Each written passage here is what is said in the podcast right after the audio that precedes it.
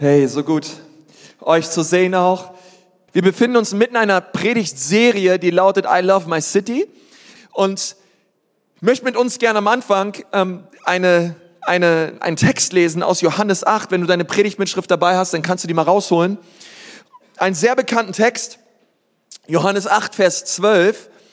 Dort sagt Jesus, ähm, Jesus redete wieder zu ihnen und sprach, ich bin das Licht der Welt und wer mir nachfolgt, wird nicht in der Finsternis wandeln, sondern er wird das Licht des Lebens haben.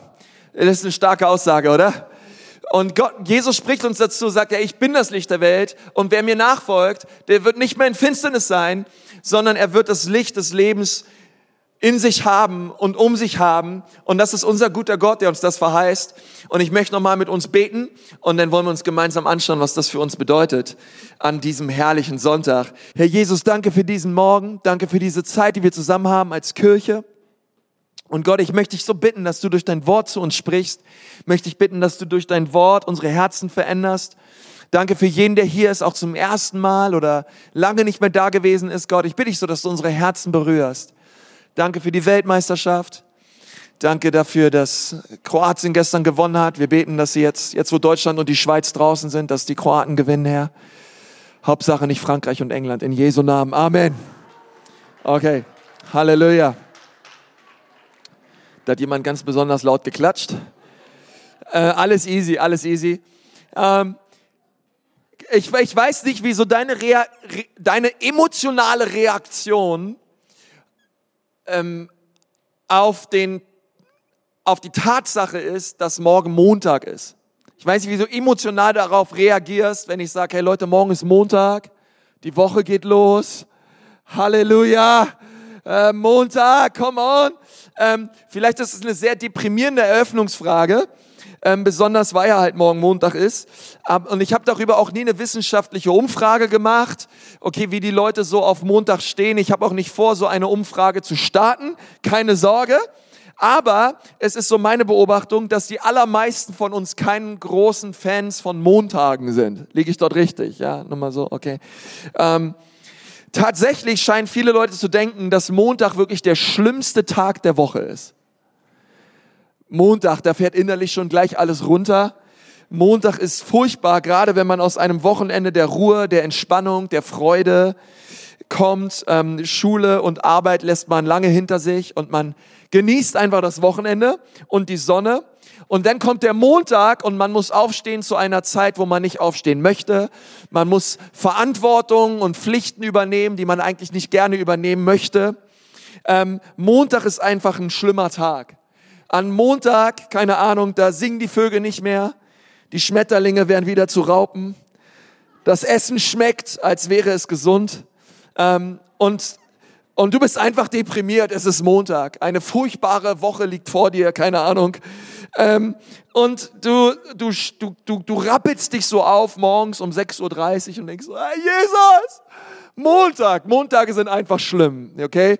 Und dann, keine Ahnung, Dienstag und Donnerstag sind innerhalb der Woche noch recht unscheinbar. Ja, das macht man so. Aber dann kommt der Mittwoch. Ja, dann kommt der Mittwoch. Der Mittwoch ein herrlicher Tag. Du denkst, so, ein Mittwoch, da ist so, da bin ich oben auf dem Berg der Woche gelandet. Und ab dann geht's dann herunter. Ja, ab Mittwoch fängst du vielleicht ein bisschen an zu lächeln. Mittwoch kommt so ein Funken von Hoffnung, Zuversicht und Freude in dein Herz. Ich sage, Jesus, Halleluja. Und dann kommt der Freitag. Freitag ist natürlich das genaue Gegenteil von Montag, ja. Freitag ist so dein Tag der Erlösung, dein Tag des Heils, dein Tag der Freude. Am, am Freitag, am Freitag ist alles anders. Montag war alles furchtbar, aber am Freitag ist wie Auferstehung. Ja, Freitag ist ein Tag der Veränderung, ein Tag der Freude. Du schaust aufs Wochenende, du schaust auf den Feierabend. Es ist fast alles geschafft. Äh, Freitag ähm, brauchst du nicht einmal mehr Kaffee, wenn du morgens aufstehst. Schon die bloße Erkenntnis, dass der Freitag gekommen ist, reicht aus. Du fängst an zu lächeln. Keine Ahnung, im Auto fängst du an zu singen. Du hältst sogar für Fußgänger an. Du gibst Acht im Straßenverkehr auf Fahrradfahrer. Du, der Freitag ist da, okay? Der Freitag ist hammermäßig. Und du denkst dir so, Halleluja, kann nicht immer Freitag sein. Über Freitage werden Lieder geschrieben. Freitage, ähm, keine Ahnung, hatten festen Platz in der Popkultur. Freitag ist der Hammer. Ist irgendwer da? Ja, Freitag ist der Hammer. Irgendwer? Ja. Müsst ihr alle Wochenende arbeiten oder äh, so wie ich? Oder was ist los? Ähm, Freitag ist einfach ein unauslöschlicher und reizvoller Teil unseres Daseins. Freitag ist der offizielle Beginn der Herrlichkeit, das Ziel der ganzen Woche. Und du fragst dich und du denkst, dir kann nicht immer Freitag sein. Und ich denke, das ist auch so wahr manchmal. Ja, wir arbeiten so und wir stecken so manchmal so fest in unserer Arbeit, in unserem Prozedere, in unseren Abläufen, in unseren Stundenplänen. Wir leben eigentlich nur noch fürs Feierabend, für einen Feierabend, wir leben nur noch fürs Wochenende. Ganze Leute gestalten ja in unserer Gesellschaft ihr ganzes Leben so. Ja, du denkst dir 40 plus Jahre arbeiten, wann ist endlich vorbei? Ja, wann kann ich endlich die Landschaften dieser Welt mit meinem Wohnmobil bereisen? Ähm, wann hört das endlich auf, dieses ganze Gebuckel und Gearbeite? Und ich denke immer so Wohnmobil durch Landschaften, das hört sich für mich nicht sehr nach Entspannung an. Aber wenn du denkst, das ist so das Ziel deines Lebens, dem jeden das seine. Ähm, aber wir denken so, ah, arbeiten, essen, schlafen, Arbeit ist so furchtbar. Und vielleicht steckt das so in unserem adamitischem Sein, dass wir so denken, keine Ahnung, Arbeit ist ein Fluch. Ja, du hörst dann noch 1. Mose 3, ja, äh, im Schweiße deines Angesichts sollst du dein Brot verdienen, ja, und sollst du dein Brot essen, ja, im Schweiße deines Angesichts sollst du ein Brot essen. Und du stellst dir das so bildlich vor, wie jemand schwitzt und dabei Brot isst, ja, und du denkst, äh, wie widerlich ist das? Ähm, Herr Jesus, ähm, dieser Fluch der Arbeit, und dann verstehen wir gar nicht aber, dass Gott ja dem, dem Adam ähm, Arbeit geschenkt hat als ein Segen. Ja, der hatte ja schon Arbeit lange bevor seine Frau in den, in, den, in den Apfel gebissen hat. Gott hat gesagt, hey, benenne die Tiere, bebaue das Land, okay? Ähm, Gott hat Adam Arbeit geschenkt als ein Ausdruck des unglaublichen Segens. Und ich möchte dir auch heute sagen, der du vielleicht noch in deinem Montagloch steckst und dir denkst, oh, das Ziel meines Lebens ist Wochenende. Ähm, Gott möchte dir sagen heute Morgen, deine Arbeit, dein Beruf ist ein unglaublicher Segen. Dass du dort bist und arbeitest, wo du arbeitest, das findet Gott stark. Und er hat dich dort hingestellt, damit du dort auf deiner Arbeitsstelle das Licht anmachst. Aber ist irgendwer noch da, ja? Äh, ähm, Okay, ich möchte sagen, es geht um viel mehr als um Arbeiten, Essen, Schlafen und Hauptsache, wir kriegen unser Leben rum und befinden uns irgendwann im Ruhestand und Halleluja und dann, keine Ahnung, werden wir mit einer Feuerkutsche abgeholt und alles wird gut, ja? Sondern ähm, Gott hat ja nicht, nachdem du errettet wurdest, dich direkt in den Himmel geholt. Okay, das hätte er auch machen können, ja? Die, die Kraft, die Power hat er, er ist ein souveräner Gott. Direkt nach deiner Bekehrung wirst du quasi von so einem himmlischen schwarzen Loch aufgesogen und du bist nicht mehr da, du bist entrückt, du bist auf einmal in seiner Herrlichkeit. Nein, du bist hier auf dieser Erde. Gott hat es gewollt. Er hat dich errettet, er hat sich an dir verherrlicht, er hat dich aus tiefster Finsternis geholt und dich in das Licht seines Sohnes gesetzt, auf dieser Erde gelassen, damit du hier einen Unterschied machst. Für ihn auf dieser Erde. Kann irgendwer dazu Amen sagen? Oder irgendwer, irgendwer äh, da, ja, der sagt, okay, ich, ich will das, ich will, ich will mein Licht anmachen und ich will Gott Danke sagen, dass ich hier leben darf und dass er mir Arbeit geschenkt hat und ähm, ich will meine Arbeitsstelle viel, viel mehr als einen Ort missionarischen Wirkens sehen. Als ein Ort, wo ich Einfluss haben darf, den, den himmlischen Einfluss Gottes ausüben darf, das Reich Gottes hineinbringen kann in meine trieste Bürowelt und Gott, Gott, Gott, Gott schenkt dir das. Gott schenkt dir diesen, diese, diesen, ich glaube heute Morgen, Gott schenkt dir diese Perspektive, zu sagen, ich bin viel mehr als einfach nur ein Arbeiter. Ich bin ein Missionar. Ich bin ein Gesandter Gottes, ein Botschafter an Christi Stadt. Und meine Botschaft an meine Abteilung ist, lasst euch versöhnen mit Jesus. Gott hat dich dazu gesetzt und er möchte dir natürlich helfen, weil so ist er drauf. Er sagt dir nicht nur einfach was und sagt, Edgy Badge, mal schauen, wie du es hinkriegst, sondern er befähigt dich und bevollmächtigt dich durch seinen Geist, das zu tun, wozu er dich beauftragt hat. Ist irgendwer dafür dankbar heute, ja? Dass Gott ja so gut drauf ist, dass er uns auch die Kraft dazu schenkt, das zu leben, was er möchte. Das wiederum führt uns zu unserem heutigen Text. Nun redete Jesus wieder zu ihnen und sprach, ich bin das Licht der Welt. Nun, wenn wir uns einige Fragen stellen an diesen Text, dann ist die erste Frage natürlich, das ist ein Klassiker, wer ist das Licht der Welt? Aber das ist Jesus, sag mal Jesus. Jesus, Jesus ist das Licht der Welt. Er sagt es selbst. Und jetzt die zweite Frage, was muss angezündet werden? Was muss angemacht werden? Was muss leuchten? Und ich meine, das ist der einzige Grund, warum du Licht brauchst. Das ist der einzige Grund, warum du etwas anmachst, weil etwas dunkel ist. Und an dieser Stelle sagt Jesus, ich bin das Licht, aber wovon ist er das Licht? Wofür ist er das Licht? Und wer braucht Licht? Und die Antwort ist die Welt. Die Welt braucht Licht. Und die Welt, okay? Und mit der Welt ist nicht die erstmal per se die Erde gemeint. Die Erde hat schon Licht, okay? Damit ist jetzt nicht die Sonne gemeint. Halleluja, Jesus gab uns die Sonne, ähm, sondern damit ist die Welt gemeint, nicht die Erde. Jesus hat schon einmal gesagt, es werde Licht und es ward Licht und das Licht leuchtet immer noch. Halleluja. Ähm, und es ist da. Aber was hier im griechischen ähm, Grundtext steht, ist das Wort Kosmos. Und das Wort Kosmos ist viel besser zu übersetzen mit Welten. Ich bin das Licht der Welten.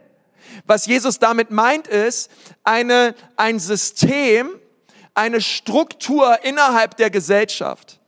Er meint nicht nur einfach, ich bin das Licht der Welt für alle Menschen und wer zu mir kommt, wird nicht mehr in Finsternis sein, obwohl das wahr ist und richtig ist und da könnte man lange drüber predigen.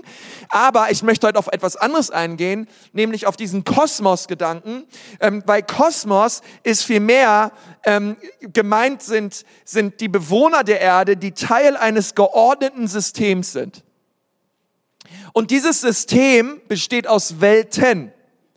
Jesus meint also nicht nur einfach, ich bin das Licht der Welt, sondern er meint, ich bin das Licht der Welten. Gemeint ist, ich bin das Licht der Finanzwelt. Ich bin das Licht der Modewelt. Ich bin das Licht der Musikwelt.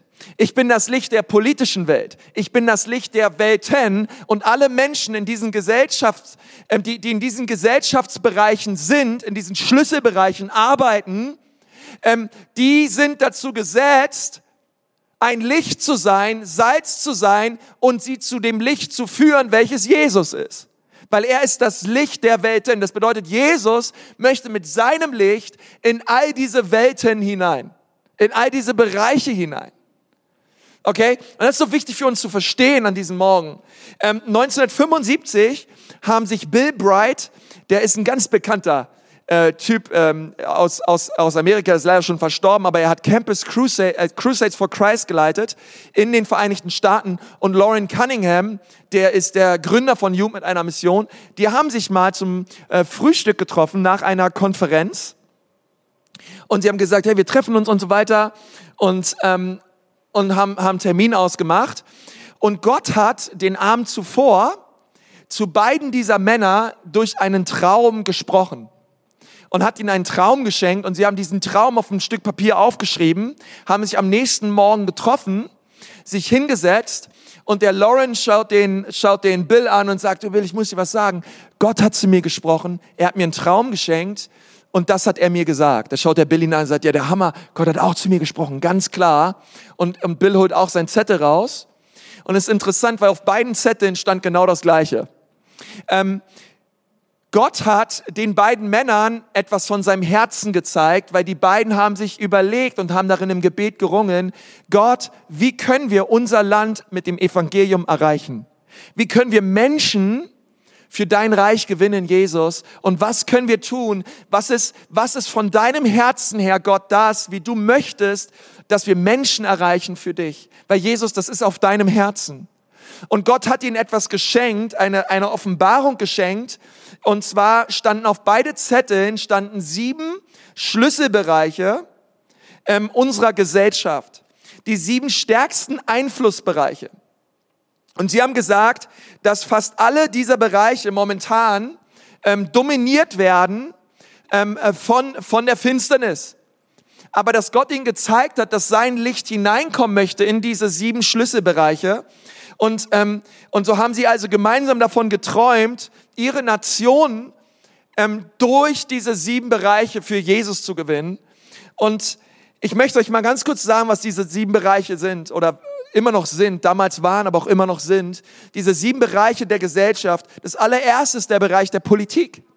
Und sie fingen an, gemeinsam davon zu träumen, hey, was ist, wenn christliche Politiker aufstehen? Was ist, wenn christliche Politiker anfangen, ihr Licht anzumachen und Licht und Salz zu sein, Botschafter an Christi Stadt zu sein, in dem Bereich, wo Gott sie gestellt hat? Okay, die Politik hat einen unglaublichen Einfluss auf unsere Gesellschaft und Gott hat seine Leute in der Politik. Ist irgendwer dafür dankbar, dass Gott seine Leute in der Politik hat? Und Gott hat gesagt, hey, ich möchte in diesen Bereich der Politik, ich möchte Veränderung hineinchecken durch meinen Leib, durch meine Leute. Das zweite ist der ganze Bereich von Kunst und Unterhaltung. Okay, das ist ein Riesenbereich der Gesellschaft. Ähm, da fällt alles mit rein, Kunst, Mode, da fällt Sport mit rein. Komm on, ist irgendwer dankbar für einen erstklassigen Club in Nürnberg, ja? Gott hat uns befördert, gesegnet, Gunst geschenkt, ja? Und, ähm, und das ist der Hammer. Ja, und, und, und in diesem Bereich Sport, da sind wir schon so privilegiert, zumindest in dieser kommenden Saison. Und, ähm, und, Gott, und Gott möchte in diesem Bereich von Kunst und Unterhaltung, er hat seine Leute und er möchte, dass seine Leute in diesen Bereichen aufstehen und Licht sind.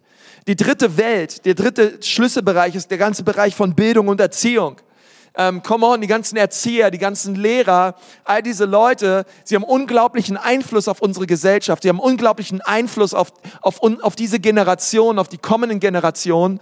Und, und dort, wo so viel Humanismus ist, Gott möchte ganz neu hineinkommen in diese Schulen, in diese, in die Kitas, in die, in die ganzen Kindergärten, ins ganze Ausbildungssystem mit seiner Kraft, mit seinem Reich und mit seiner Herrlichkeit. Das vierte ist Wirtschaft, okay? So ein wichtiger Bereich, fast ein, mit auch ein absoluter Schlüsselbereich, weil von diesem Bereich sind so viele andere Bereiche abhängig, wo Menschen entweder zur Herrlichkeit Gottes ähm, Unternehmen aufbauen und zur Herrlichkeit Gottes dienen oder oder halt nicht und, und, für, und, und für Menschen arbeiten und für Unternehmen arbeiten, ähm, ohne einen tieferen Sinn, ohne eine tiefere Berufung zu verspüren im Leben. Aber Gott möchte in die Wirtschaft hinein, Gott möchte Unternehmer segnen und gebrauchen, um Licht und Salz zu sein in unserer Gesellschaft. Glaubt es irgendwer? Ich sag, ich möchte mal kurz was sagen und uns Pastorentöchtern. Ähm, als Kirche, wir feiern immer die Missionare und ich feiere sie auch. Ich liebe alle Missionare, die rausgehen und den Unterschied machen in aller Welt. Aber ich, ich sage, wir wollen genauso auch die Unternehmer feiern. Wir wollen genauso auch die Leute feiern, die Missionare finanzieren, obwohl sie hier sind und Unternehmen aufbauen und in Firmen arbeiten. Aber viele Leute könnten nicht das tun, was sie tun, wenn nicht christliche Unternehmer und Leute einfach treu geben und die Leute unterstützen und empowern im Bereich der Mission, okay? Von daher glaube ich, es ist so stark, wem viel gegeben wird, von dem wird viel abverlangt. Es liegt eine Riesenverantwortung auf diesem Bereich, aber Gott möchte mit seiner Herrlichkeit immer mehr hineinkommen, weil er weiß, du kannst so viel Vision haben im Leben, ähm, wenn du nicht die Versorgung hast, wenn du nicht die Finanzen dazu hast, dann ähm, kann ganz vieles von dem ver verblassen und verpuffen, was Gott sich eigentlich gedacht hat. Das nächste ist der Bereich Medien, okay? Ähm, die Medien haben natürlich einen riesen Einfluss auf unsere Gesellschaft. Wir sehen es immer wieder. Und Gott möchte mit seiner Herrlichkeit hineinkommen in diesen Bereich von Medien. Und letzte ist der Bereich der Familie. Ein absoluter Schlüsselbereich. Du kannst die Geschichtsbücher selber studieren. Was passiert mit einem Land, wo Familien entzweit werden, wo ähm, der, der Kern der Gesellschaft zerstört wird, wo der Wert von Familien nicht mehr gesehen wird. Diesem Land geht es nicht gut. Dieses Land ist auf dem Abwärtstrend und dieses Land ähm, wird untergehen. Aber Gott möchte diesen Bereich Familie neu stärken und er möchte mit seiner Kraft und Herrlichkeit in die Ehen und in die Familien hineinkommen und, ähm, und dort sich als der mächtige Gott erweisen. Gott möchte also, und das hat Gott, äh, Lauren Cunningham und Bill Bright gezeigt, Gott, Gott möchte sein Reich bauen in diesen Welten. Okay, also wenn Jesus sagt, ich bin das Licht der Welt, dann sagt er, ich bin das Licht in diesen Welten, in diesen Schlüsselbereichen der Gesellschaft. Und, und deswegen möchte ich dir sagen, auch ähm, als, als dein Pastor oder als Pastor dieser Church, ähm, wir brauchen dich, okay? Du, dein Arbeitsplatz, deine, auch zu Hause, wo du bist, vielleicht als, als Mutter ähm, oder deine Uni oder deine Schule, dein Arbeitsplatz oder vielleicht bist du selbstständig oder ähm, bist, bist unterwegs. Ähm, Gott, Gott möchte, dass du heute Morgen viel mehr dich siehst als ein Gesandter des Herrn, den Gott in Be Bereiche positioniert hat, damit du vor Ort einen Unterschied machst für ihn. Okay, es ist kein Zufall, dass du bist, wer du bist, dass du arbeitest, wo du arbeitest, dass du wohnst, wo du wohnst. Gott hat dich erdacht, Gott hat dich dort positioniert und er möchte, dass du dort, wo du bist, dein Licht anmachst. Und, und, und, er, und er liebt es, das zu tun, wenn Leute aufstehen. Deswegen das Allerschlimmste, was wir tun können, ist, den jungen Leuten zu sagen, werdet alle Pastoren. Ja, keine Ahnung, wenn du Pastor und Missionar wirst, bist du besonders heilig, besonders gesalbt und abgesondert und so weiter. Ähm, nein, ey, bloß nicht, stell dir vor, wir wären alle Pastoren. Furchtbar, okay? Ähm, überlass das lieber anderen. Ähm, es, sei du ein Pastor, sei du, sei du ein Priester, sei du ähm, der, der du bist, gesalbt und bevollmächtigt von Gott, Dort, wo du, dort, wo du bist, in deiner Arbeitsstelle, in deinem Einflussbereich. Gott hat ihn dir geschenkt und Gott möchte, dass du ihn wahrnimmst als solchen und gebrauchst zu seiner Ehre. Ähm, und das ist so wichtig, denn wenn wir Licht sein wollen in der Dunkelheit, dann ist es natürlich ganz wichtig, dass man dieses auch erkennt, oder? Ich meine, ähm, ich, ich muss etwas anders tun, damit man erkennt, dass ich anders bin. Okay, ich muss leuchten, damit die Leute den Unterschied sehen zwischen Dunkelheit und Licht. Okay? Aber wenn ich nicht leuchte, wenn ich, wenn ich nicht für Jesus lebe, keine Ahnung, wenn ich manchmal rede wie die Welt, aussehe wie die Welt, wenn ich denke wie die Welt, wenn ich Geschäfte mache wie die Welt, wenn ich einfach alles mitmache und genauso rede wie die Welt, ähm, dann muss ich mich nicht wundern, auf meiner Arbeitsstelle, ähm, da muss ich mich nicht wundern in meinem Leben, warum mein Christsein keinen Spaß macht, warum mein Christsein kein Abenteuer ist, warum Menschen in meinem Einflussbereich sich nicht bekehren und nicht auf mich zukommen und sagen, hey, Kammer, krass, was ist da in deinem Leben? Ich spüre da eine, etwas Frisches ab, ich spüre da eine Power ab, ich brauche die auch. Und weil Gott, weißt du, weil Gott, Gott möchte zuallererst, dass wir Licht sind. Aber wir können nur Licht sein, wenn wir bereit sind, anders zu sein und wenn wir bereit sind, einen ähm, Unterschied zu machen für Jesus. Und, und nicht nur über Probleme zu klagen, sondern inmitten von Problemen zu leuchten. Nicht nur zu sagen als Lehrer, hey, das Schulsystem ist so schlecht, sondern zu leuchten und zu sagen, ich werde einen Unterschied machen. Nicht nur zu sagen, alles in unserer Gesellschaft geht, in, geht bergab und Bach runter, keine Ahnung. Ähm, ah, die Musik und so weiter, ich mache das Radio an, furchtbare Musik. Hey, preis den Herrn für christliche Bands, die einen Unterschied machen und sagen wollen, hey, wir wollen Licht und Salz sein in diesem Bereich. Okay? Und das ist so wichtig. Und das ist so ein wichtiger missionarischer Auftrag. Und Gott, und Gott rüstet Christen dazu aus, dass sie rausgehen in ihren Job und Licht sind. Und wir brauchen unbedingt Licht. Wir brauchen Licht in so vielen Bereichen unseres Lebens. Ähm, weil ich möchte sagen, dies, dieses Licht, was wir leuchten sollen, das ist das, was wir, was ich letzte Woche gesagt habe, diese, diese Liebe, die wir haben. Weißt du, die bekommen wir, indem wir wissen, dass wir geliebt sind von Jesus. Ähm, das ist kein blinder Aktivismus, es ist dieses Mach dein Licht an. Das ist ja nicht irgendein Schalter, der sich irgendwo hinten an deinem Nacken befindet und jetzt bist du halt Licht, sondern dieses Licht, das, das kannst du nur sein, wenn du in seiner Gegenwart bist. Wenn seine Herrlichkeit und sein Licht auf dich kommt. Moses war in der Herrlichkeit Gottes. Mose hat die Herrlichkeit Gottes angeschaut. Er hat Zeit in der Gegenwart Gottes verbracht. Und die Bibel sagt, er kam mit einem leuchtenden Gesicht herunter von diesem Berg Sinai und man hat gesehen, er war in der Gegenwart Gottes. Und das ist ein Abbild darauf, was Jesus sagt, dass wir das Licht der Welt sind. Wie können wir das Licht der Welt sein? Nur wenn wir Zeit verbringen mit dem Licht dieser Welt. Mit dem Licht dieser Welt. Und so bringen wir das Licht hinein in diese Welten. Weißt du, die Kirche ist die Hoffnung der Welt und ich glaube da von ganzem Herzen dran. Ich glaube auch, dass die Kirche, habe ich überhaupt die Kirche erwähnt? als einen Bereich. Ich habe nur sechs genannt, sorry, den siebten Bereich, der allerwichtigste Bereich ist der Bereich der Kirche.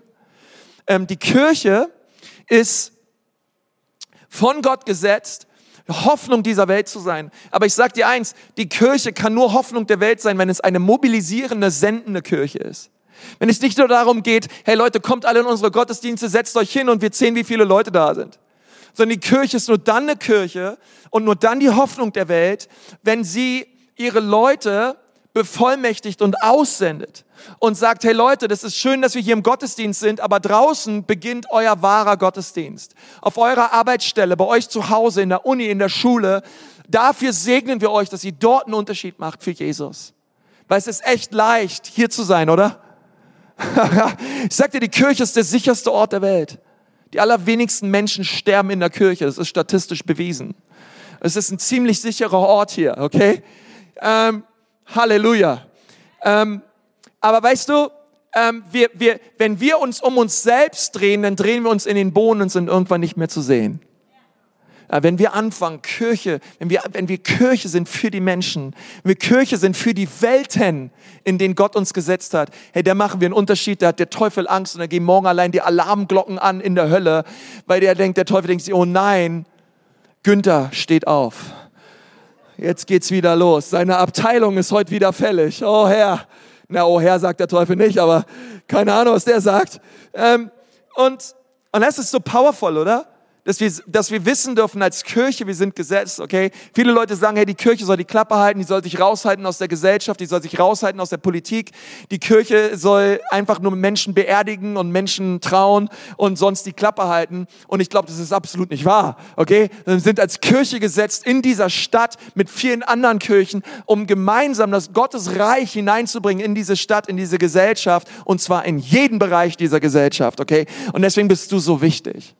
Deswegen bist du so wichtig, dass du das tust, was du tust. Matthäus 5, Vers 13 bis 16. Jesus sagt, ähm, hatten wir schon den Bereich von Medien? Ja, den hatte ich kurz erwähnt. Ne? Ähm, Matthäus 5, Vers 13. Ihr seid das Salz der Erde. Doch wozu ist das Salz noch gut, wenn es seinen Geschmack verloren hat? Okay, Jesus sagt hier also, hey, ihr seid das Salz. Okay, das ist das Coole. Salz macht Dinge schmackhaft. Ähm, Salz ist so wichtig, oder? Meine, meine Frau, die regt sich immer auf, dass ich die Sachen immer salze, bevor ich es überhaupt gekostet habe. Kennt ihr das? Ja, ihr Männer? Ja, man nennt schon vorher richtig viel Chili und Pfeffer und Salz drauf habt, bevor ich überhaupt nur einen Löffel gegessen habe davon. Und ihr sagt mal, probier doch erstmal, bevor du alles Mögliche an Gewürzen raufhaust. Ich sag ja, sorry, sorry, Baby und so. Ähm, ähm, meine Frau ist eine exzellente Köchin. Ähm, meistens haue ich trotzdem nochmal Chili rüber und, ähm, und, und weißt du, es ist so cool, echt zu, zu wissen, ähm, dass, dass Gott sagt, hey, wir sind das Salz der Erde, das Salz Dinge schmackhaft macht. Das Salz ähm, in, in unserer Gesellschaft, äh, die, die, in deiner Welt, in deinem Bereich, deine, deine Firma, deine Arbeitsstelle, du machst den Unterschied. Du machst es schmackhaft wenn alle Leute montags morgens deprimiert und heulend zur Arbeit kommen und keinen Bock mehr haben auf ihr Leben und für gar nichts leben und keinen Sinn haben im Leben, da bist du da. Der Leuchtturm, da bist du da, das Licht, du bist Salz und du machst den Unterschied. Deine Ermutigung, deine Hoffnung, deine Umarmung, dein Lächeln, dein Anderssein macht den Unterschied. Und Gott sagt, hey, dazu habe ich dich gesetzt, dass du Salz bist, und Salz bist auf dieser Erde. Doch wozu ist das Salz gut, wenn es den Geschmack verloren hat? Dann sagt er später in Vers 15, versteckt euer Licht nicht unter einem umgestülpten Gefäß. Stellt es lieber auf einen Lampenständer und lasst es für alle leuchten. Und genauso lasst eure guten Taten leuchten vor den Menschen, damit alle sehen können und eurem Vater im Himmel dafür rühmen. Wie können wir, wie können wir die Welt um uns herum verändern? Wie können wir Einfluss nehmen und den Einfluss, den wir haben, besser verwalten? Ich möchte den ersten Punkt mitgeben und der lautet, mach dein Licht an. Mach dein Licht an. So wichtig, dass du dein Licht anmachst, denn es ist möglich, dass du dein Licht aushast als Christ. Ähm, mach dein Licht an. Jesus sagt, Jesus sagt das in seinem Wort. Er sagt, wir sollen leuchten. Er sagt, wir sollen unser Licht anmachen. Er sagt, wir sollen Licht und Salz sein. Er sagt, hey, ähm, leuchte auf. Leuchte auf, Christus ist dir erschienen. Leuchte auf, wache auf, der du schläfst. Ähm, es ist möglich, sein Licht auszuhaben als Christ. Es ist möglich zu schlafen als Christ. Aber warum ist es so wichtig, dass du leuchtest? Warum ist es so wichtig, dass du dein Licht anmachst? Ähm, und ich sage dir jetzt, warum es wichtig ist, dass du dein Licht anmachst. Es ist wichtig, weil wenn Gott morgens, Sonntagmorgens auf diese Stadt Nürnberg schaut, Gott schaut nicht einfach nur auf unsere Kirche und auf andere Kirchen und denkt sich, Halleluja, preis den Herrn, wie sie mich anbeten, das ist herrlich. Er denkt das und das ist wunderbar, aber er denkt nicht, ach, diese dummen Leute da draußen in der Welt, die haben es einfach nicht drauf, die müssen mich mal erkennen. Sondern ich glaube ehrlich gesagt, dass sein Herz manchmal genau andersrum ist. Dass Gott, dass Gott uns sieht hier, wie wir ihn preisen, aber gleichzeitig sein Herz auch so sehr für Verlorene schlägt so sehr schlägt für die Leute, die noch nicht da sind. Und dass er sich manchmal fragt, hey, fragt, ja, äh, hey, ähm, äh, warum, warum, ey, warum machen die nicht ihr Licht an? Warum, oh, meine Kirche, meine Gemeinde, mein Leib, ey, macht euer Licht an, seid Licht und Salz, ähm, weil Jesus, ich meine, Jesus lässt die 99 stehen, um nach den einen zu sehen. Jesus ist ich glaube, Jesus ist mehr damit beschäftigt, innerlich berührt und damit ab, davon abgelenkt von den Dingen, die verloren sind, als von den Dingen, die er gefunden hat. Und es gibt so viele Menschen da draußen, die sind verloren ohne Jesus. Reale Menschen, die an, die, die, die, die, die, die Ewigkeit verbringen, wenn an, ein, an zwei realen Orten, entweder den Himmel oder die Hölle. Aber da kommen reale Menschen hin. Nachbarn, Freunde, Arbeitskollegen, Leute aus unserer Familie, Warum ist es so wichtig, dass du dein Licht anmachst? Es ist so wichtig, weil unser Gott Verlorene liebt. Unser Gott liebt verlorene Menschen, so wie du und ich mal verloren waren. Und er hat uns geliebt und er hat uns gerettet und er hat uns verherrlicht. Liebt er Menschen dort draußen? Ich meine, stell dir vor, du verlierst deinen Schlüssel oder du verlierst deine EC-Karte. Ich habe letztens meine EC-Karte verloren. Weißt, weißt du, wenn du etwas verlierst, da denke ich doch nicht, na ja, kein, kein Problem, ich habe ja noch eine, ich habe ja noch eine, eine Krankenversicherungskarte oder ich habe ja noch eine Zoo ein, Zoo-Jahresabo-Karte, keine Ahnung, wie das Ding heißt. Ähm, denk mir, ja, ist doch eine EC-Karte, habe ich halt verloren. Ich habe ja noch fünf andere Karten. Äh, siehst du? Es ist, ähm, und du denkst darüber nach, ey, wo habe ich die hingelegt? Ja, dann, dann, dann sagst du, hey Frau, keine Ahnung, weißt du, wo ich die vielleicht hingelegt habe? Ähm, und, und du versuchst, dass die Leute mithelfen, okay? Ähm, die Dinge zu finden, ähm, warum? Weil es dir wichtig ist. Du suchst Dinge, die dir wichtig sind. Du bist abgelenkt von Dingen, die dir wichtig sind. Wie viel mehr sind Gott Menschen wichtig, die verloren sind? Die verlorenen Söhne da draußen, die verlorenen Töchter da draußen. Der Vater im Himmel, er möchte auf sie zugerannt kommen und sie umarmen und sie küssen und sie neu kleiden. Und das ist so wichtig, das ist Lobpreis für ihn. Es ist Lobpreis für ihn. Wenn du in deine Arbeit hineingehst und wenn du anfängst zu beten und wenn du anfängst zu glauben und wenn du anfängst in Kategorien zu denken und dir zu überlegen, hey, wie kann ich meine Abteilung für Jesus zu gewinnen? Was kann ich tun, Gott? Wie kann ich Gutes tun? Was kann ich machen? Es gibt diesen Vers in Hebräer 13, Dort steht, denn diese Welt ist nicht unsere Heimat und wir erwarten eine zukünftige Stadt aus dem Himmel. Durch Jesus wollen wir Gott zu jeder Zeit danken, indem wir ihn loben und zu seinem Namen bekennen. Vergesst nicht, Gutes zu tun und mit den anderen zu teilen, denn über solche Opfer freut sich Gott. Weißt du, dass Gott sich freut, dass wir am Samstag auf die Straße gehen, Projekte haben und Dinge tun beim Surf Day? Gott freut sich darüber. Warum? Weil er sagt, ähm, anderen Gutes zu tun und mit anderen zu teilen, das ist an meinem Herzen. Das ist ein Opfer, was ihr bringt, worüber ich mich sehr freue. Das ist Lobpreis. Das ist Anbetung. Okay? Und wir dürfen unser Licht anmachen. Warum? Aus zwei Dingen. Weil Gott Verlorene liebt und weil es ihn ehrt. Es ehrt ihn, wenn du anfängst, Licht und Salz zu sein. Gott freut sich darüber. Das zweite ist, es nicht nur darum, ähm, nicht nur darum geht, dein Licht anzumachen, sondern ich möchte zweitens sagen, lass dein Licht an, okay? Lass dein Licht an. Mach es nicht nur an, schau mal den Nachbar an, sag ihm mal, lass es auch an, okay? Lass es auch an. Lass dein Licht an.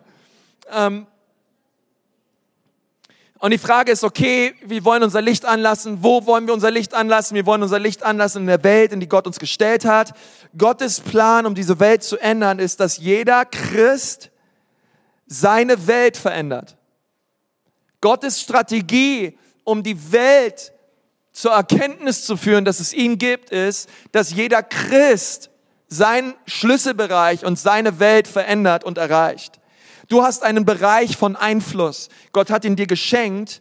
Und ich will dir nächste Woche auch helfen, immer mehr diesen Bereich des Einflusses zu verstehen, auch ähm, dir zu helfen, dass dein Einfluss zunimmt. Aber Gott ruft dich niemals auf, etwas zu tun, wozu er dich nicht berufen und begabt hat und dir die Leidenschaft geschenkt hat.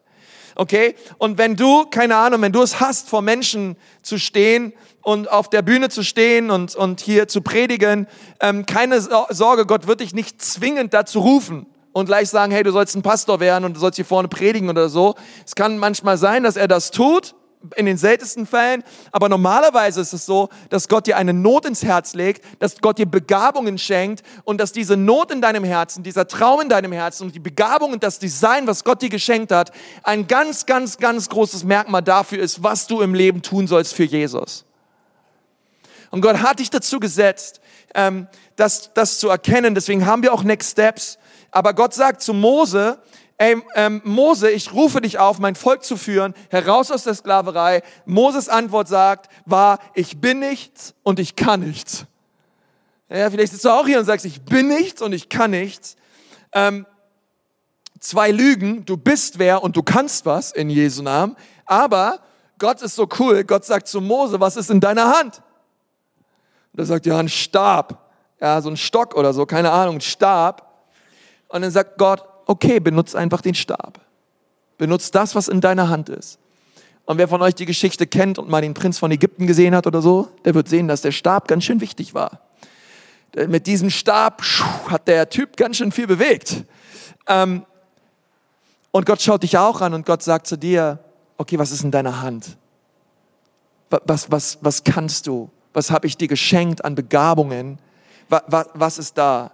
Ähm, und das, das ist so eine wichtige Botschaft. Also wo immer du bist, Gott möchte, dass du ähm, dort bist und dass der Bereich, wo du bist, dass du dort dein Licht anmachst und dass du dort dein Licht anlässt.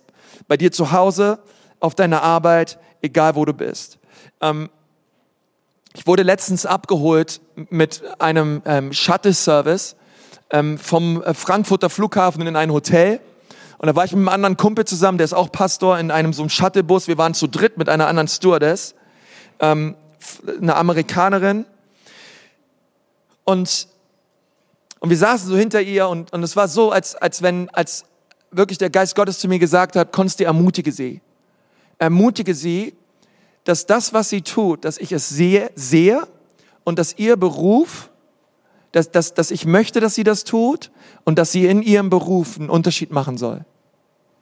Und ich, ich habe sie angesprochen, ich habe gesagt, ja, ich bin Konsti und mein Kumpel vorgestellt, habe gesagt, ey, möchte nur sagen, wir sind beides Pastoren, ähm, wir glauben an Jesus und ich soll dir von Gott sagen, dass das, was du tust, dass, erstmal soll ich dir sagen, von Gott sagen, dass, dass er dich sieht, dass er dich liebt und dass das, was du tust, ähm, dass er sich darüber freut und dass, dass, dass er dich sieht und dass du in deinem Beruf echten Unterschied machen wirst für ihn. Und die hat fast das Wein angefangen und hat erzählt, dass sie momentan so damit am Ringen ist und am Kämpfen ist, weil sie denkt, hey, keiner sieht sie.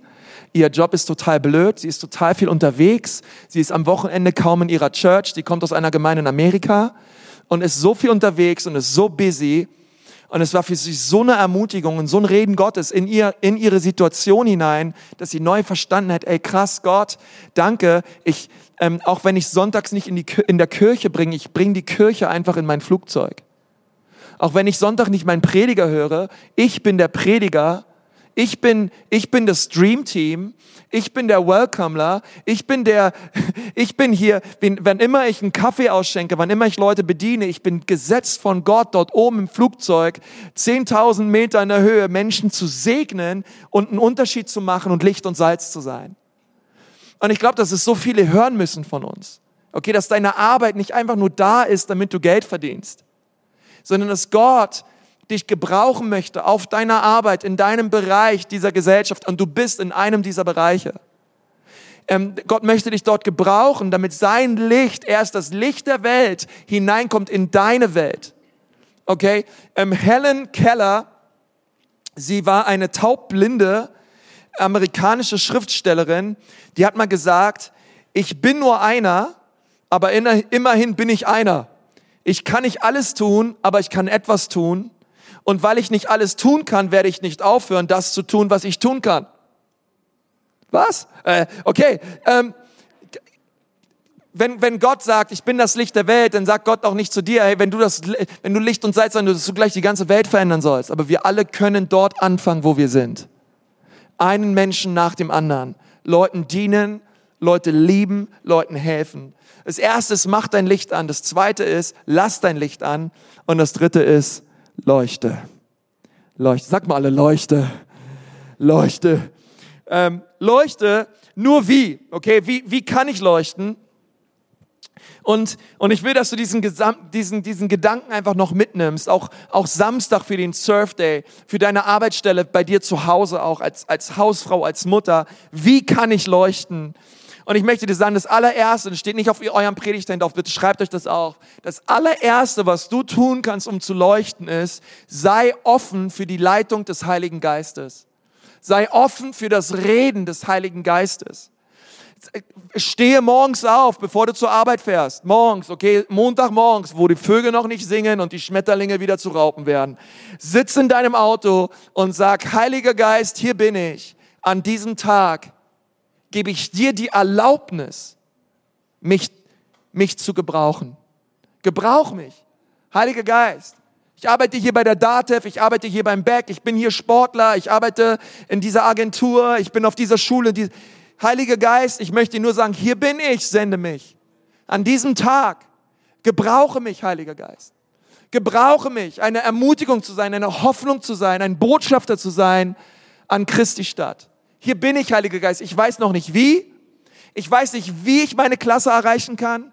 Ich weiß nicht, wie sich die Arbeitssituation unter meinen Kollegen ändern kann, denn es ist total ätzend und ich habe keinen Bock auf meinen Job und alle reden negativ und sind blöd und der Chef auch. Und, und ich weiß nicht, wie Veränderung hineinkommen kann, aber Heiliger Geist, du weißt es. Du bist mein Helfer, du bist mein Lehrer, du bist mein Beistand. Und wo ich am Ende bin mit meinen Überlegungen, mit meinen Lösungen und mit meinen Versuchungen, mit meinen Versuchen, da fängst du erst an. Übergib das dem Heiligen Geist. Sag morgens, Heiliger Geist, hier bin ich, gebrauch mich. Gebrauch mich. Und dann wird der Heilige Geist, der wird dich leiten, der wird dir Wörter schenken, prophetische Wörter, der wird dir Wörter schenken der Erkenntnis. Auf einmal siehst du, wie Jesus mit der Frau am Jakobsbrunnen Dinge in dem Leben von Menschen, was überhaupt keiner wissen konnte. Auf einmal schenkt dir Gott Einsichten und Informationen über Menschen wo du Dinge hineinsprechen kannst in ihre Herzen und in ihre Situation keiner eigentlich wissen könnte, aber Gott hat es dir geschenkt. Und du gibst es weiter. Warum? Weil du hast dein Licht angemacht, du hast dein Licht angelassen und du leuchtest. Du leuchtest auf deiner Arbeit. Du leuchtest. Sei bitte offen für die Leitung des Heiligen Geistes. Morgen geht es los. Morgen ist Montag. Kann irgendwer Halleluja sagen? Morgen ist Montag, okay? Sag, Heiliger Geist, hier bin ich an diesem Montag, gebrauch mich, gebrauch mich, gebrauch mich, bitte gebrauch mich, okay? Für einige von euch ist Christsein langweilig geworden. Ihr setzt euch hier Sonntagmorgens hin und ihr füllt schon die Lückentexte aus, bevor ich überhaupt mit der Predigt angefangen habe, okay? Und ihr sagt, ah, alles schon gehört, alles schon gelesen, keine Ahnung, und du kennst die Lieder und so weiter. Und da ist kein Drive, da ist keine Frische, da ist keine Erquickung und so weiter. Und weißt du, woran es liegt? Weißt du, woran es liegt? Es liegt daran, das ist, das, es, es, ich, ich glaube, es liegt daran, dass du nicht sagst, Heiliger Geist, hier bin ich, gebrauche mich. Weil sobald du das betest, wird dein Christsein zu einem Abenteuer. Sobald du anfängst, Botschafter und Missionar zu sein, und du sonntags hierher kommst und sagst, ey, das war unglaublich, was ich da Dienstagmorgen mit meiner Kollegin am Tisch, das muss ich dir mal erzählen, was die, wie, wie, ah, das war so krass, wie Gott das geführt hat. Ich durfte dann auch noch für die beten und ich durfte der, die ermutigen und so weiter. Das ist, das glaubst, so, so Sachen. So, Gott möchte das viel mehr schenken. Dass wir Sonntag zusammenkommen, dass wir in unseren Kleingruppen zusammenkommen und gemeinsam darüber reden, wie der Heilige Geist uns gebraucht hat. Und wie wir Jesus groß gemacht haben auf, unserer, auf unserer, äh, in unserem Bereich von Einfluss. Und das Zweite ist, das Erste ist, sei offen für die Leitung des Heiligen Geistes. Das Zweite ist, finde eine Not und begegne ihr. Finde eine Not. Okay? Geh mit offenen Augen, geh mit offenen Augen über deinen Campus. Geh mit offenen Augen durch deine Arbeit. Ähm, weißt du, was der größte Feind von Liebe ist? Der größte Feind von Liebe ist Eile. Eile ist der größte Feind der Liebe. Warum? Weil du bist nur am Machen. Du bist nur am Arbeiten. Du bist nur am Machen. Du bist nur am Arbeiten. Du bist nur am Machen und du bist nur am Arbeiten. Leute, die nur am Machen sind und nur am Arbeiten sind, können nicht lieben. Komm zur Ruhe. Komm zur Ruhe. Komm runter. Hab Zeit in der Reflexion.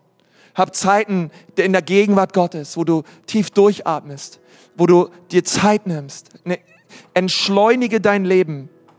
Finde Ruhe in Christus. Und fang an, Nöte zu sehen. Von, um Nöte zu sehen, brauchen wir einen gewissen Abstand manchmal. Und zu sagen, hey, stimmt. Ehrlich gesagt, mit der Person arbeite ich jetzt schon zwölf Jahre zusammen. Aber die Ehe ist eine Katastrophe. Wie kann ich dieser Person helfen? Ich arbeite schon sechs Jahre mit ihm zusammen und sechs Jahre lang erzählt er mir schon, dass er Knieschmerzen hat.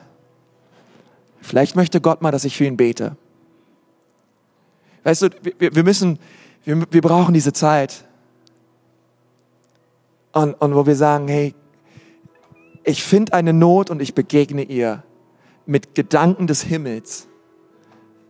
Und, und ich sehe, wie mein Bereich für Jesus verändert wird. Und damit möchte ich euch ermutigen. Seid, ermutigt euch das? Ja. Ähm, weil, weil es ist sowas, was Gott mir aufs Herz gelegt hat. Für uns. Für uns als Kirche. Dass wir rausgehen und verstehen, hey, wir sind eine sendende Kirche. Und wir bringen das Reich Gottes in jeden Bereich dieser Gesellschaft. Und ich preise Gott für christliche Politiker, ich preise Gott für, ähm, für einen christlichen Polizeipräsidenten, ich preise Gott für christliche Sportler, ich preise Gott für, im Bereich von Kunst und Medien, für christliche Reporter, für christliche Journalisten, für Leute, die, und ich preise Gott für all diese Leute für Lehrer und Erzieher und, und Leute an Kindertagesstätten und Horten und Krippen und so weiter. Leute, die, die mit Jesus unterwegs sind und, und Menschen sehe. Ich preise Gott für Friseure und für Leute im Einzelhandel. Das ist einfach der Hammer. Es ist der Hammer. Lasst uns Licht und Salz sein und sehen, wie diese Welt verändert wird, weil jeder Einzelne seine Welt verändert für Jesus. Komm, lass uns mal die Augen schließen. Ich möchte mit uns beten. Herr Jesus, ich danke dir von ganzem Herzen her für deine Güte und für deine Liebe. Und ich danke dir, Jesus, dass du uns an diesem Tag neu ausrüstest und neu beschenkst mit der Kraft deines Geistes. Denn die Liebe Gottes ist ausgegossen worden in unsere Herzen durch den Heiligen Geist. Und so laden wir dich ein, Geist Gottes, komm und ermutige jedes entmutige Herz, entmutigte Herz. Bring Hoffnung und Zuversicht dort, wo Menschen heute Morgen in diesem Gottesdienst sitzen und verzweifelt sind und zu kämpfen haben mit, mit ihrer Familie, mit Krankheit, mit finanziellen Sorgen, mit, mit Nöten. Heiliger Geist, komm und rühre diese Menschen an. Schenk ihnen eine Perspektive des Himmels. Schenk ihnen neu die Dimension Gottes. Komm, Heiliger Geist, komm über unsere ganze Kirche und berühre uns. Wir brauchen dich so sehr. Oh, ich danke dir so für jeden, der da ist. Für jeden, der hier ist und, und sagt, das möchte ich tun. Ich möchte leuchten für Jesus. Ich möchte leuchten für Jesus. Danke für Kreativität. Danke für Erfolg. Danke für Gunst. In Jesu Namen. Und hier sind heute, heute Leute auch. Für euch ist es dran, euer Leben Jesus zu geben. Ihr habt schon von Jesus gehört und du bist hier und du sagst, ja, ich bin in diesem Gottesdienst auch, ich wollte mir das mal anschauen oder du kommst vielleicht schon länger Jesus lädt dich ein, heute Morgen zu ihm zu kommen und er reicht dir seine Hand Und er sagt, komm zu mir, komm in meinen Arm, ergreife meine Hand. Ich liebe dich. Ich will dich retten. Ich will dir eine Zuversicht und einen Sinn im Leben schenken, den du noch nicht hast. Ich will dir eine Freude und eine Qualität schenken, die du noch nicht hast. Ich will dir Vergebung schenken und ich möchte dein Herz heilen. Und ich möchte dir für etwas, etwas Größeres schenken, für was es sich zu leben lohnt, als einfach nur arbeiten, essen, schlafen. Ich gebe deinem Leben eine Berufung und eine Bestimmung. Wenn du hier bist und du sagst, das möchte ich, ich brauche die Vergebung Jesu, ich habe Schuld und Sünde auf mich geladen, heute möchte ich Jesus bitten, dass er mir vergibt. Gerade dort, wo du sitzt. Du brauchst nicht nach vorne kommen, brauchst auch nicht aufstehen, aber ich möchte gerne für dich beten. Und wenn du sagst, ja, das bin ich, Pastor, ich brauche Gebet und ich möchte Jesus bitten, dass er in mein Leben kommt. Gerade dort, wo du sitzt, heb doch mal deine Hand und sag, hier bin ich, Pastor, hier bin ich, hier bin ich. Jesus, bitte komm in mein Leben. Danke, danke, danke, danke, danke, danke, danke, danke, danke, danke, danke, danke, danke, danke. Wer ist noch da, sagt Jesus, ich, ich brauche dich, komm in mein Leben, rette mich, rette mich, Jesus. So viele Menschen. Halleluja, Herr Jesus. Komm, Church, lass uns beten, lass uns diese Menschen segnen. Herr Jesus, wir danken dir für jeden Menschen, der sich gemeldet hat, für jede ausgestreckte Hand, Herr Jesus. Wir segnen diese Menschen heute Morgen in deinem Namen, Gott. Wir segnen sie. Das ist ein Tag des Heils, das ist ein Tag der Veränderung, das ist ein Tag der Buße, der Umkehr. Hin, weg von der Welt und hin zu dir, Jesus. Gott, wir beten, dass du ihre Augen öffnest für dein Kreuz, für deine Liebe. Denn du hast sie so sehr geliebt. Du hast sie so sehr geliebt. Danke, dass sie nicht länger Verlorene sind, sondern Gefundene sind. Berühre sie, Herr. Schenk ihnen deine Herrlichkeit und deine Gegenwart. Wir segnen sie in Jesu wunderbaren Namen. Gerade dort, wo du sitzt, sag Jesus, danke. Danke, dass du mich rettest. Danke, dass du mir vergibst. Ich preise dich, Herr. Amen.